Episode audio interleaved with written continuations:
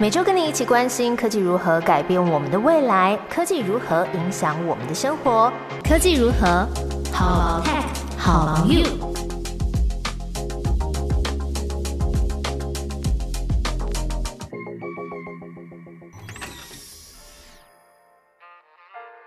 Hello，大家好，我是 Momo，在科技如何跟你分享科技新知，一起探讨生活中的科技大小事。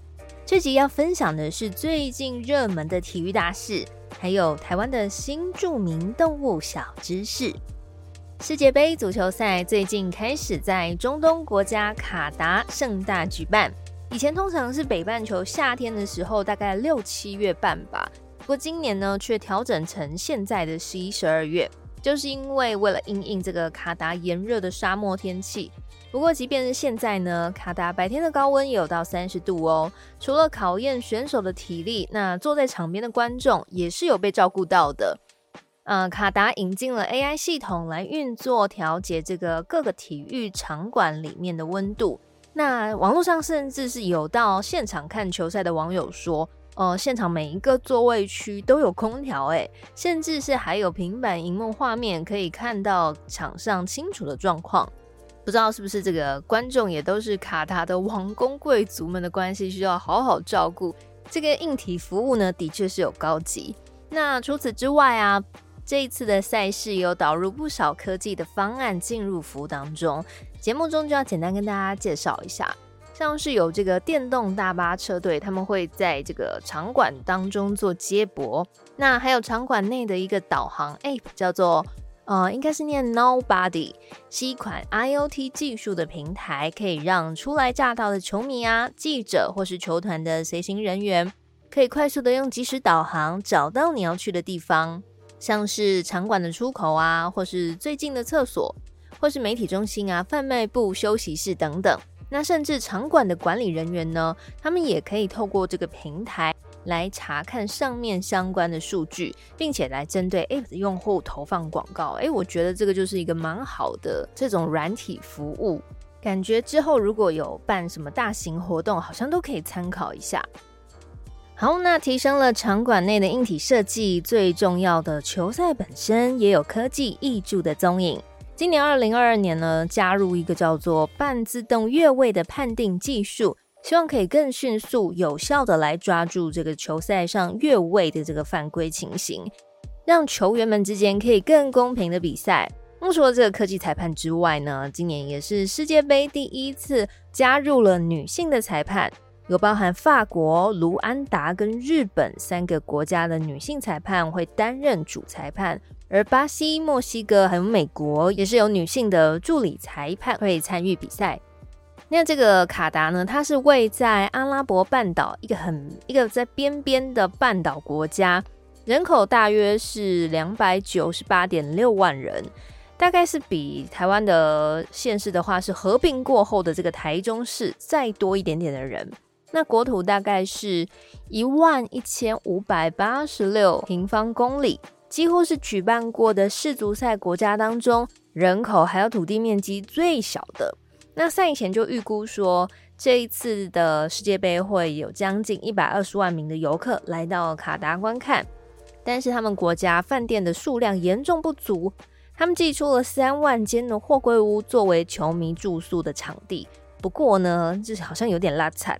根据网友在 Twitter 上面分享的画面呢，我觉得好像是稍微高级一点点的那种灾后组合屋，因为毕竟是货柜嘛。好，那卡达为了迎接各个国家的球团还有游客，在这几年呢，主要是大兴土木来盖体育场馆。但是卡达他们本身，难道真的需要这么多座的足球场吗？还是会以后就变成蚊子馆呢？现在啊，ESG 永续当道，因此把这些场馆转型就成为场馆非常重要的规划。那预计会有部分转型成商场或是复合式的社区。那这些拆掉的座椅呢，就会捐给其他的开发中国家。在八个场馆当中呢，只保留三个球场，继续作为举行赛事的用途。那么随着球赛已经开踢了，焦点还是回到赛事本身。这次啊，有可能是梅西、还有 C 罗、内马尔这些知名球星最后一次在世足的舞台登场。不过在台湾呢，就是还是有那种讨论声浪很弱的感觉。嗯，有网友觉得说，是因为最近啊，刚好台湾的议题是大家都在关心选举、县市首长嘛，还有市议员的候选人。那么以及呢，本来就会关心运动赛事的人，最近啊都在封这个加入直男 T1 联盟的前 NBA 球星魔兽霍华德。诶，这个我也蛮有感的。我在滑那个现实动态的时候啊，就是不是往右边按就会跳到下一个吗？结果我怎么按怎么跳，怎么按怎么跳。诶，为什么大家都在讨论魔兽？不是在抛那个抢球赛门票啊？就是说哦，看魔兽打球真的很值得之类的。那脸书上也是一些议题的 KOL 都要讨论一波。那接着就看到新闻媒体在播，哎，霍华德吃早餐，霍华德逛夜市，霍华德吃鸡屁股，霍华德说要在台湾买房子。好，霍华德已经是一个非常落地生根的新住民。台湾真的是一个包容性很强的岛屿。我前阵子刚好有看这个哈哈台上班时间的闲人，呃，移工篇的这个访问。根据影片里面是说，台湾目前大约有七十一万名的义工，比云林县的人口还要多。然后又看到，呃，前几天刚颁完的金马奖，把最佳纪录片颁给了讲述逃逸的义工被警察连续开枪射杀的九枪，心里有很复杂的滋味。这些新住民在台湾付出劳动力，某方面协助了台湾的制造业、工业、渔业，甚至是长照。但是呢，他们瞩目度非常不同，甚至有被轻视啊、歧视的情形。虽然这个议题不是今天节目的重点，但还是希望借着简单的讨论，分享给大家这些资讯。台湾也有许多人是到日本啊、澳洲或是美国读书打工，或是在其他的国家求学、就业、落地生根。其实也希望大家可以用同理心来看待离乡背景打拼的人。好，那么接着就要分享今天节目的第二个议题，是关于动物界的新著名。白话一点就是，它并不是在台湾的原生种。例如最近受瞩目的呢，应该就是因为疾病被安乐死的这个大熊猫，还是大猫熊团团？好，是大猫熊没错。那么另外呢，还有很多其实也默默的都在台湾栖息的动物，也成为了台湾农田间的小帮手。接下来要跟大家分享的就是捕鼠大师黑翅鸢。黑翅鸢的大小呢，跟鸽子是差不多的，颜色是黑白相间。那它们的眼睛很特别哦，像是带着烟熏妆的这个血轮眼。它们的眼睛呢是血红色的。它们在二零零一年的时候，在嘉义被观察到首次繁殖成功，立足台湾生态史，大概是这二十年间的事。算是我们台湾猛禽留鸟界的新著名。其实啊，台湾的平原的猛禽的鸟类，过往呢其实是黑鸢是占最多数。不过在二零一二年左右呢，屏东科技大学鸟类生态研究室从呃黑鸢的这个尸体当中检验到剧毒的加宝福农药。那这个农药呢，就是造成黑鸢数量不断下降的原因。黑鸢呢，因为它的习性会去吃腐食的东西，常常在农田里面吃小鸟啊，或是死掉的老鼠，所以呢，呃，被农药毒死的老鼠就被吃到黑鸢的肚子里面了，就影响黑鸢的这个生命。政府也停止了因为鼓励灭鼠而免费发放这个老鼠药给农民的政策。可是没有老鼠药之后，农民要怎么对抗鼠害呢？平科大的野生动物保育研究所的指导教授孙元勋，他就建议说，在农田间里面可以放一个长长的杆子。诶，也许你会好奇，老鼠哪会怕杆子？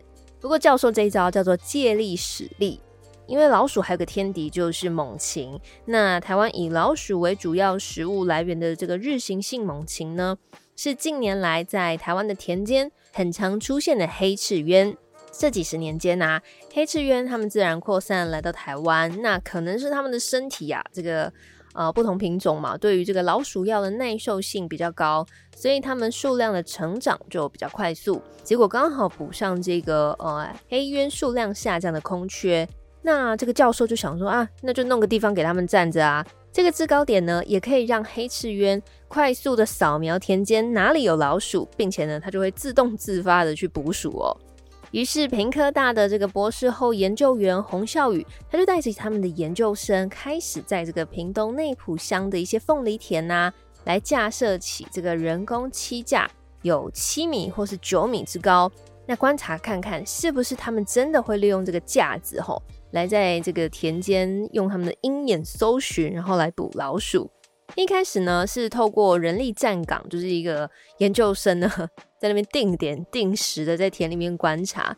那在七架架设之后啊，哎，研究人员真的发现说有黑翅鸢站到上面。可是呢，使用人眼观察实在是太耗时、太累了，而且屏东好热哦。那你如果休息的时候没看到，这样数据也有可能是不够准确。后来呢，他们就架设了这个自动相机。来进行二十四小时的这个拍照记录。那曾经呢，他们拍到有几张很红的，很像这个黑翅鸢，呃，它的翅膀架在这个相机上面，像是自拍一样。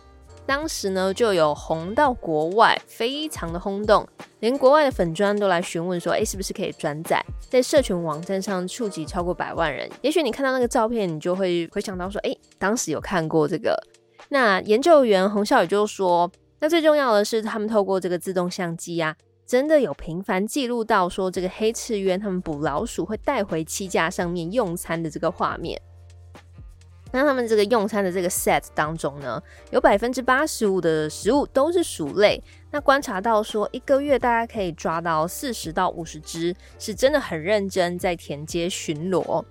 那这个洪小宇也形容说。人工栖架就像是伸展台，让农民可以看到这些鸟类真的是在田间工作，也对农民来说，让他们觉得保护生态真的是一件很有感的事情。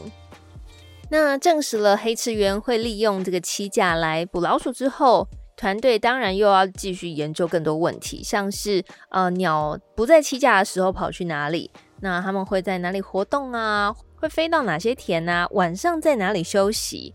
那这些问题都需要更细致的追踪计划来解谜。有兴趣的听众朋友也可以点击资讯栏里面这篇刊载在科技大观园的文章。台湾猛禽新著名黑翅鸢站上栖架，背起小书包帮农民抓老鼠。以往的这个台湾生态保育比较多是着重在原始山林的一些保育类动物，但是呢，却忽略了平原农村的鸟类。所以在化学农药快速发展七零年代以后，就开始了一波生态浩劫。这些天空中的霸主们面对的是人类间接造成的威胁。那现在台湾还有许多这些研究员呐、指导教授，他们会透过研究计划，然后跟农民一起合作。那甚至有一些农民的这个哦产品上面也会贴一些友善小农啊，或是动物友善的农民的这些标章。就是鼓励大家可以支持这些农民的产品，那这些农民也会觉得说，哎，对我协助保护生态的这个成果也是好的，是备受肯定的。那以上就是今天的两个主题，分别是卡达的结合软硬体的世界杯足球赛，还有在台湾生态之间的拔河战，黑翅鸢助攻了农民抓宝老鼠。好，我们就下个礼拜再见喽，拜拜。